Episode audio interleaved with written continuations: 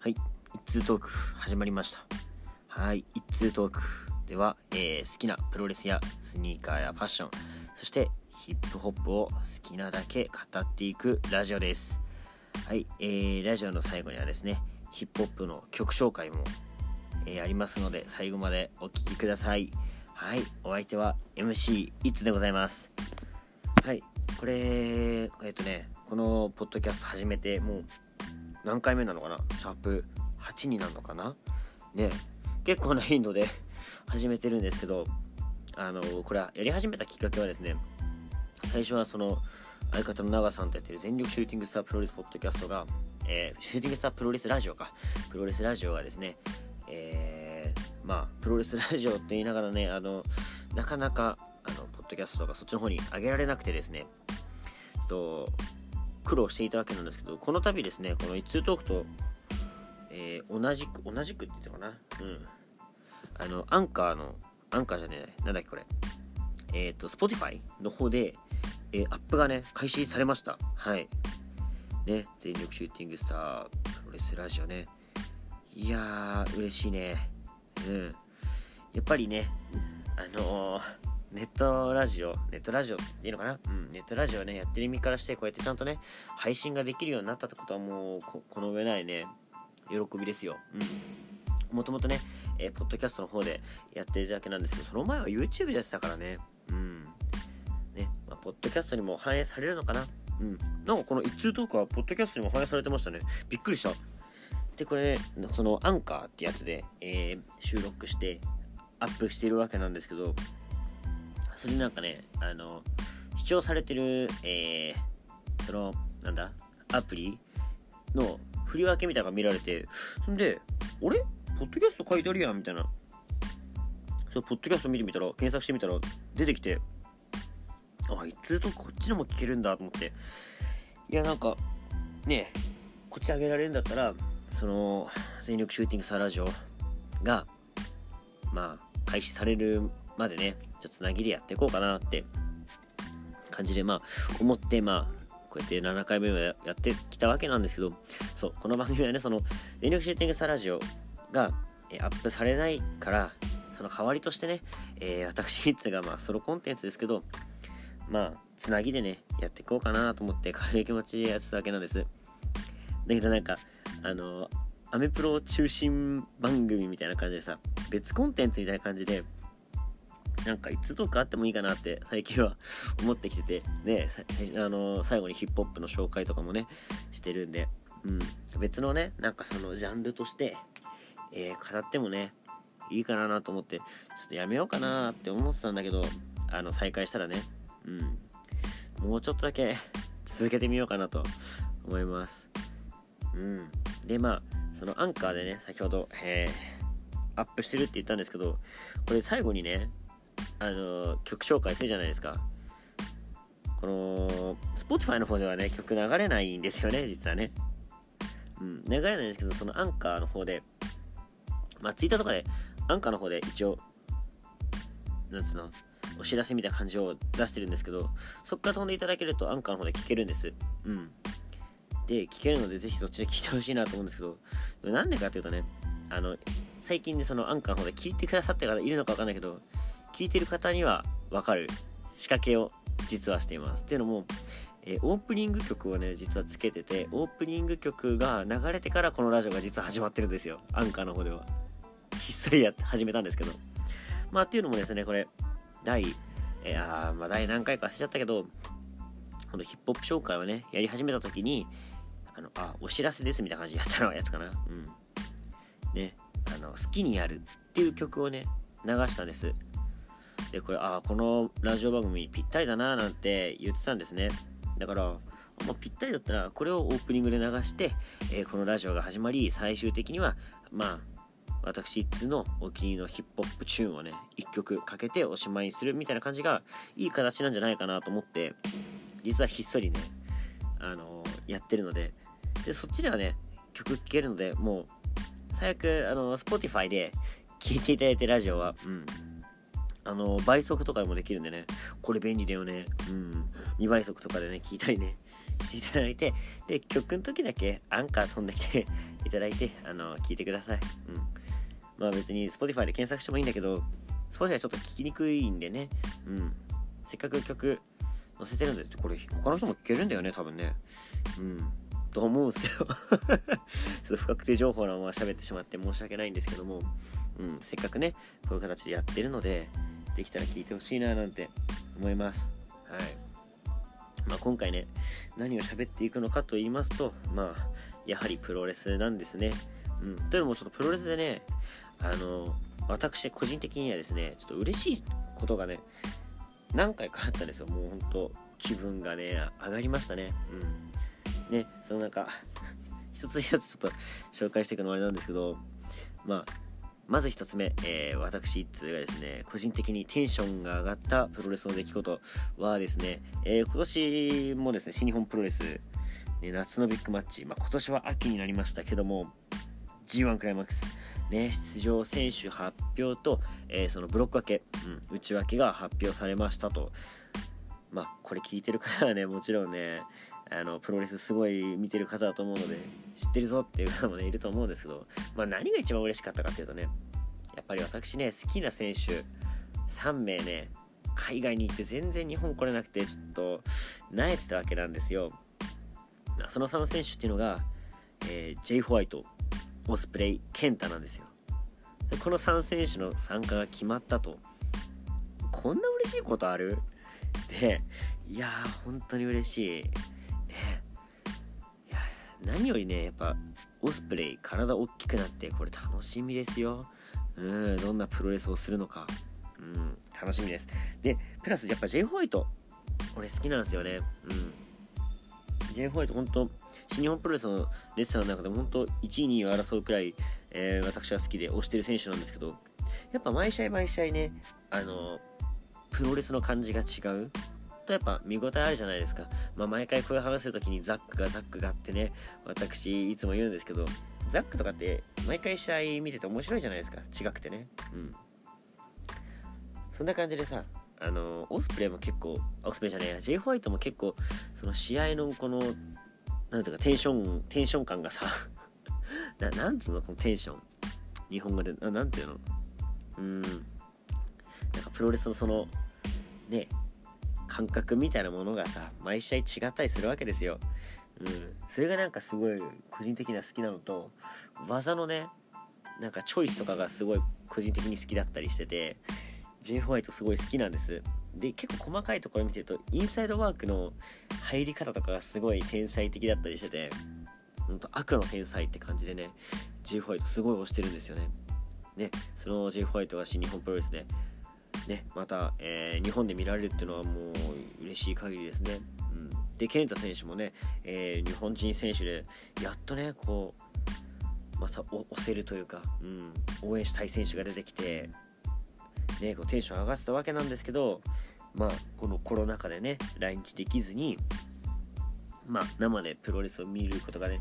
できてなくて、ちょっと悲しかったんですけど、うん、やっとね、日本に来れましたね。このラジオね、では、あの、ね、USA ストロングだっけ？ね、あの、アメプロの番組として 一応ね、その、アメリカでやってるその新日本プロレスのえ、試合結果なんかもねレビューだったりこう話させていただいてるわけなんですけど、まあ、健太選手はねちょくちょく出てくるからもうほぼレギュラーメンバーですね。毎回言ってんじゃねえかっていうね、うん、まあそれくらい好きなんですよね、うん、でその選手がねやっと日本に来るわけですね。そしてもう一人あオスプレイね。オスプレイもやっぱりさあの体つきも大きくなってやっぱ何て何て言ってもあのハイフライムーブもさすごいいいんだけどさオスプレイも結構その毎試合この感覚が違うようなさ選手であってさ対戦相手とのさその絡みでさこの出し方だったりさ見せ方が変えられる、うん、選手で個人的にはすごい好きなんですよね、うん、や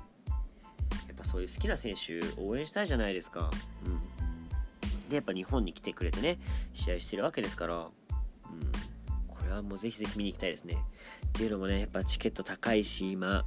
やっぱコロナ禍でちょっとね危、険を冒してまでちょっとプロレスは見に行きたくはないなと個人的には思ってて。うん。まあ職場的にもねちょっとまあシビアなところもあるのでもう本当外出もほぼほぼしてないんです。本当買い物とサウナくらい。サウナぐらいだけどね。うん。まあサウナ一応換気している状態だしえー、まあ密室の中のサウナの中ではそんななんかねベラベラ喋るわけでもないから特に安全かなと思って私はね、えー、言ってるわけなんですけどやっぱ収まるまではちょっとプロレスも心の底から楽しめないので私はちょっとねやめておこうかなと思うんですけど G1 はちょっと許してって感じでちょっと見に行きたいっすね。でやっぱ J にねオースプレイにケンタこれはもう見に行きたいっしょっていうねラインナップですよ。いややっと帰ってきたっていうねところもあり他のね今、えー、日本でね中心でやってる選手もいるんですけどそこのとのね絡みとかも新しい発展とかもねやっぱ見たいんで今後もね新日本プロレスから目は離せないぞっていうね、えー、感じですかね。はい。そして、えー、2つ目。嬉しかったこと2つ目。えーとですね NXT になるんですけど私がね、すごい、まあ、推してる選手が、まあ、ずっと好きなんですずっと好きな選手がいて、まあ、誰かというとフィン・ベーラーなんですよ。ね。で、フィン・ベーラーが、NXT のタイトルマッチを何年ぶりなんだろうね。獲得したぞっていうね。いやでその試合がねめちゃくちゃ面白かったの。でめちゃくちゃ面白かったから、えー、順を追ってねこの話をしていきたいなと思うんですけどえーとですね。これがと最初がですね9月の、えー、1日に行われた NXT の大会なんですけどだからね私いつはねあのペーパービューっていうかあの大きい大会しか見てないんですけれども今回はね、見ちゃいましたね、普通の通常回も。はい。で、9月1日の放送の NXT で、メインイベントがフィンベーラー VS アダム・コール VS ジョニー・ガルガノ VS トマソ・チャンパの NXT 王座決定アイアンマンマッチ60分なんですよ。60分間、まあアイアンマンマッチっていうのは、そのね、決められた時間の中で、えー、なんだろうな、まあ普通はね、ピンフォールだったり、えー、ギブアップとかを取ると、まあ終わりじゃないですか。それがその制限時間内は終わらないんですよね、うん、ずっと続くと、うん、で最終的にその3カウントだったりピンフォールあピンフォールだったりえギブアップをより多く取った選手が勝ちというルールになります。まあ大体は1対1のね、戦いで、有名な試合だと、えー、レッスルマニアあれは10かな？かなんかのさ、あの、ショーン・マイケルズ対、え、なんだっけ、ブレットハート、ブレットハート戦の60分アヤママッチ。で、なんか2本か3本かお互い取って延長戦だったんだよね、確かね。うん。あれが多分一番アイアンマンマッチで、えー、有名なんじゃないですか？うん。あと、まあ、ジョン・シナ対ランディ・オートンとかね、あったよね。あの、ババババーンってあの特攻をさ、花火をさ、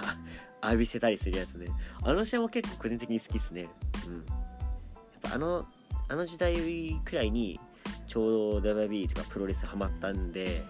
あの時期の試合はもう何回も見てねすごい記憶残ってるね。うん。まあそんな感じでね、えっ、と60分間今回は時間制限があると。なんで60分間みんな戦い続けて、えー、何本ピンフォールだったりギブアップを取れるかっていう試合なんですけどまあ 4way なんですよ今回はね。うん。4way マッチ。でしかも全員さ俺的にはね好きな選手なのよ。うん。アダム・コールも好きだし、えー、チャンパーガルガノみんな好きなんですよ。で、えー、最初最初はねあのー、ベイラーが無双するんですよ。1人でね、えー、3人をね蹴散らして。あのジョン・ウーっていうのかな。うん。あの平行にさ飛んでさドロップキックする。ジョン・ウーっていうのかな？うん。あれをねもう無双状態でやりまくり、えー、ガルガノにクーデグラクーデグラを決めて最初1本取るですね。でその後あのチャンパがえー、とねあのロープの間に足をかけての DDT を決めてそこからベイラーにえっ、とフェアリーテイルエンディング。うーんとなんていうのかなあの開脚式でなペディグリーみたいな。あのリバースタイガードライバーか。リバースタイガードライバーって言えばよかったね。うん。あれを決めてえー、あ決めるんだけどガルガノがねそこから横取りをしてピンフォールをしてそうそうそうだそうだ。チャンパが決めたんだけどジョリー・ガルガノが1本ここで取ります。はい。でその後ねアダム・コールが次1本飛んだよな。ガルガノにパナマサンライズを決めてでもこのねえー、っとねここでの1本はねいろんな選手がいろんな技をねかけて空いたところにみたいな感じで確かパナマサンライズを決めた気がするんだよね。うん、まあ、パナマサンライズっていうのはどういうことかというとあのあれっすね。あの中段？中段トップロープ？まあセカンドロープかセカンドロープから、えー、前かがみになってる選手に飛びついてその反動を使って1回転してのパイドライバーえっ、ー、となんだっけあの1回転してパイドラえっ、ー、とカナディアンデストロイヤーを決めるのがパナマサンライズって技なんですけど、まあそれを決めて、えー、1本取ると。だからね、あのトマソ・チャンパだけ、ここまで1本も取れてないっていう状態なんです。チャンパせっかく決めたのに、ガラガラに横取りされ、みたいな。いや、ついてねえなっていうね、感じなんですけど、で、この後ですね、チャンパがちゃんと取ります。はい。えっ、ー、と、チャンパが、えっ、ー、と、どうしたんだっけな。チャンパが、ふた、えっとね、誰だったかな。まあ、2人はね、その、えー、セカンドとトップの間に足をかけて DDT する技をやって、その後アダム・コールに、あの、なんだっけ、えー、フェアリーテールエンディングを決めて、確かフォール取ったんだよね。でこれで全員1本ずつ取ったと。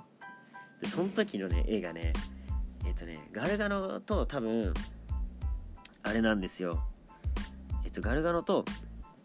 えっ、となんだっけアダム・コールアダム・コールがそのセカンドロープからの足掛け式 DDT 食らってガルガノがねビヨーンって足をねロープにかけたまま伸びてて そこをね尻目に確かフォール取っててなんか面白いシーンだななんて思いましたね。はい。だからね、えー、ここまでで1本ずつ取ってこれ全員1なんですよ。つまりもうほぼねこの時点で、えー、時間がね残り20分くらいのかなのかな。だから次1本取った人が超有利。もうほぼ大手なんです。でえー、っとですねほんと時間ギリギリ。最終的にはねえっとアダム・コールとあまあチャンパとえー、っとガルガノが最後の残り1分くらいでやり合ってここでねチャンスが来てえー、なんだっけ？エエアライズなんとかみたいなさ。あのシーマのシュバインをあのセカンドロープからやる技をねトマス・チャンパがやるんです。本当奥の手なんですけどこれ。これをやってフォール行こうと思ったところを、えー、チャンパがですねえー、クーデグラを食らい、えー、ベイラーがここで1本取ると。残りこの時点で17秒。残り時間は確か17秒なんですよ。でまあ残り17秒でまあ3カウントって残り10秒くらいになった時にみんな1の中えっと1人だけね2本3カウント取ってるんです。ピンフォール取っててもうほぼ有利でよっしゃーなんてね表情してるフィン・ベイラーに向かって、えーと、アダム・コールがですねラストショットって言って、えっと、後頭部にシャイニングウィザードをする技を決めてなんと残りねギリギリの時点で、えー、フィン・ベイラーからピンフォールを取り2対2になるとね引き分けになってしまうと。でアダム・コール的にはねベイラーから直接フォールを取っての勝ちだから俺がチャンピオンだって言うんだけどここでねえっ、ー、となんだっけあの人。GM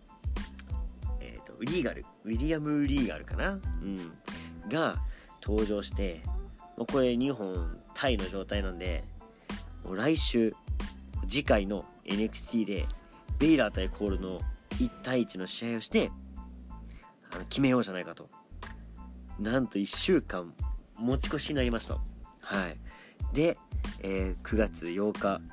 ですね。この試合もう第1試合からね NXT 王座決定戦。これそこなんで決定戦なんだっけこれ。あの前回さキース・リーをさ破った選手がさねチャンピオンになったじゃないですか。でキース・リーはねもう華々しくロースマックダウンの方でデビューしましたよ。これなんでなんだ？そういえば。俺全然追いかけてないか分かんないんだけど。まあでとりあえずねこの決定戦がまあまあまあ始まるわけなんですけどこれあのー、まあ1週間前にねもうしのぎを削り合ったわけでもうこの日は1対1でじっくりしたレスリングから始まりねあのお互いのスリングブレイド、えー、スーパーキックでもう終盤ねあのやり合うんですけど最初にね、えー、フィンベイラーがクーデグラを決めスイカが取れなかったんです。でこの試合、まあ、前回からなんですけど足をねアダム・コールが攻めててクーデグラ思いっきり決めたもんだから足ちょっと痛めるんです。で足4の字するしないくらいの攻防があって、えー、ここでですねラストショット、まあえっと、膝をね生膝出して後頭部にシャイニングウィザードを決めラストショット決めたんですけどスリーカウントは奪えず。もうアダム・コールは奥の手として、えー、フィンベイラーがねトップロープにいるところに足にねスーパーキックをしてなだれはなだれ式の技を決めようとするんですけどそこをフィンベイラーが阻止すると。で阻止しなだれ式でなんとねなだれ式でブラディサンデーを決めると。えっ、ー、とブラディサンデーは1916か。1916をなだれ式で決めてあれね1916ね1916 1916をなだれ式で決めてなんと3カウントダッシュと。いやまずさ、まあ、ブラディの形ってまあ垂直落下な感じだからさ WB 系の試合で見れることはまあないかなと思ってたんですけどそれが解禁した時にすごい嬉しかったわけでナタレ式も見せたと、まあ、相手がアダム・コールってところもあって出したんだと思うんですけどいやこれ見れただけでよっしゃっていうね嬉しいって感覚になりましたね。で、えー、これを決めてねフィンベーラーが数年ぶりに新 NXT 王座になりましたと。やめでたいね。で今後だからあの防衛戦もさ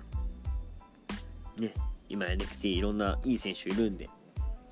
見るのが楽しみですよ。はい。そしてまあ最後本当あのー、これはプチプチプチ情報になってしまうんですけどあの AEW ね。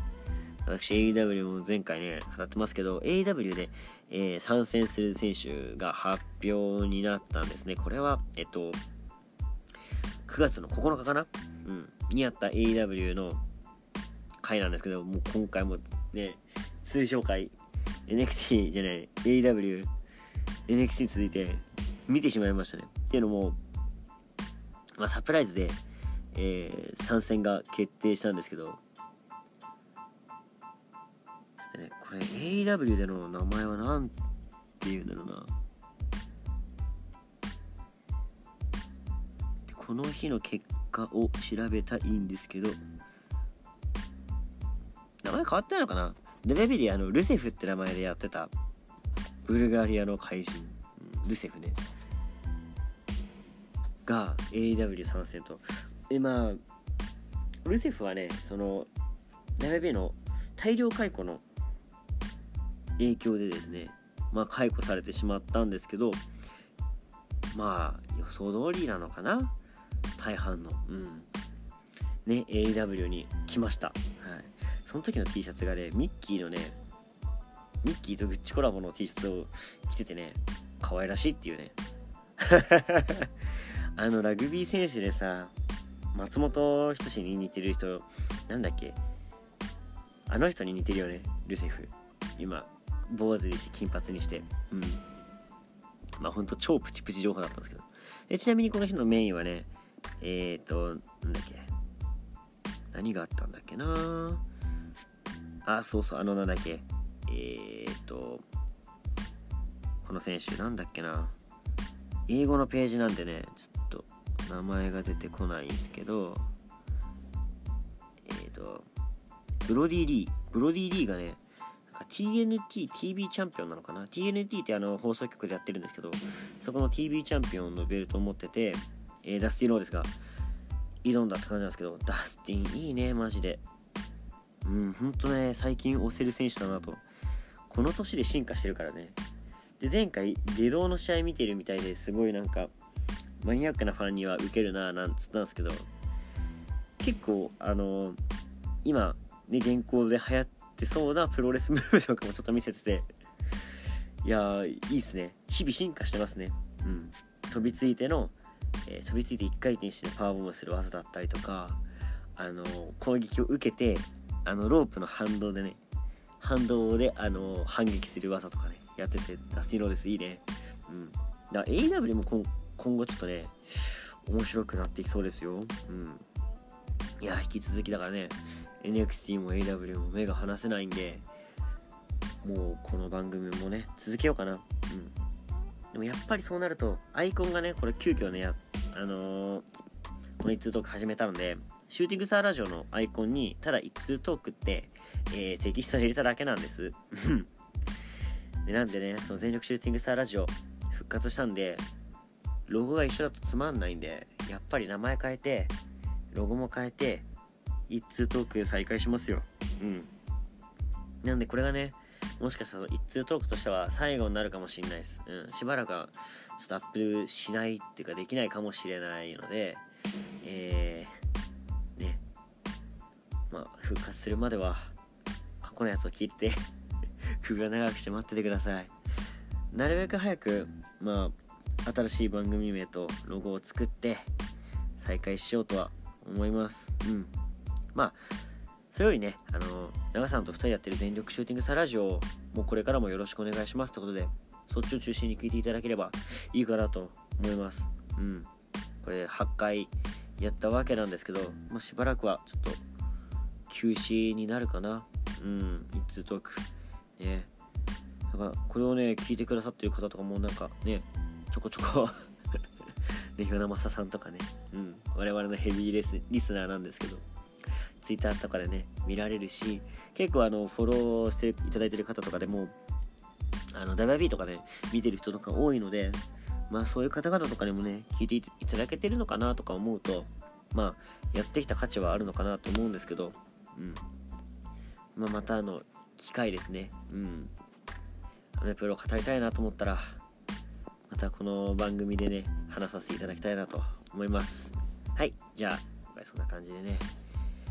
まあもういいね。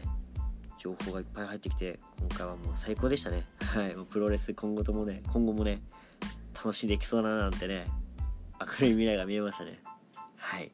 そんな感じでじゃあ最後にですね、えー、番組のお知らせいきたいと思います。はいこの番組「いつトーク」ではですねえーですねリスナーの方からリスナーというかまあ我々ね全力クルーで呼んでるんですけど全力クルーの皆様から、えー、メールとツイッターですね反応を、えー、お待ちしております。えっとですねメールアドレスはですね、えー、スターラジオえっ、ー、と、アットマーク555、あ、アットマークじゃない、えー、もう最初からいきます。えー、メールアドレス、えー、スターラジオ555、アットマーク gmail.com です。もう一度言います。えー、スターラジオ、えー、555、アットマーク gmail.com です。はい、メールもね、ぜひぜひね、お待ちしてるので、ね、こうやってメールでさ、送っていただいた方がさ、ラジオっぽいっしょ。ね、メールアドレスもお待ちしています。はい。で、ツイッターアカウントはですね、えー、っと、スターラジオ55、アットマーク、スターラジオ555でやっているので、えー、そちらもですね、フォローの方、よろしくお願いします。はい、感想ね、当番組への感想をつぶやくときは、えー、シャープ SSR555、ハッシュタグですね、ハッシュタグ SSR555 をつけてですね、ツイートの方、よろしくお願いします。はい。えー、全力シューティングサラジオも完全復活したわけなんで、また長さんとね、最新回をね、えー、収録してですね、そちらもアップしますので、ね、全力シューティングサラジオね、今後ともご視聴お願いします。はい。できたらどっちもね、あの登録っていうのフォローっていうの、うん、していただいて、えー、高評価していただいて反応もくれたらもう私が大喜びします。はい。もうテンションぶち上がります。はい。まあそんな感じでよろしくお願いします。はい。で最後にですね、えー、ヒップホップコーナー行きましょう。はい。今回紹介するのはですね、えー、メルボーイズでハイヤーになります。まあこの曲どんな曲かってもう聴いていただいたらもうねすぐ分かるんじゃないかなと思うんですけどテンションがマジでぶち上がります。もう今回のこのプロレスのね、えー、トーク会にぴったりな曲かなと思うのでね、えー、最後ねこの曲を聴いて、えー、お別れになります。はい。メルボーイズでハイヤー。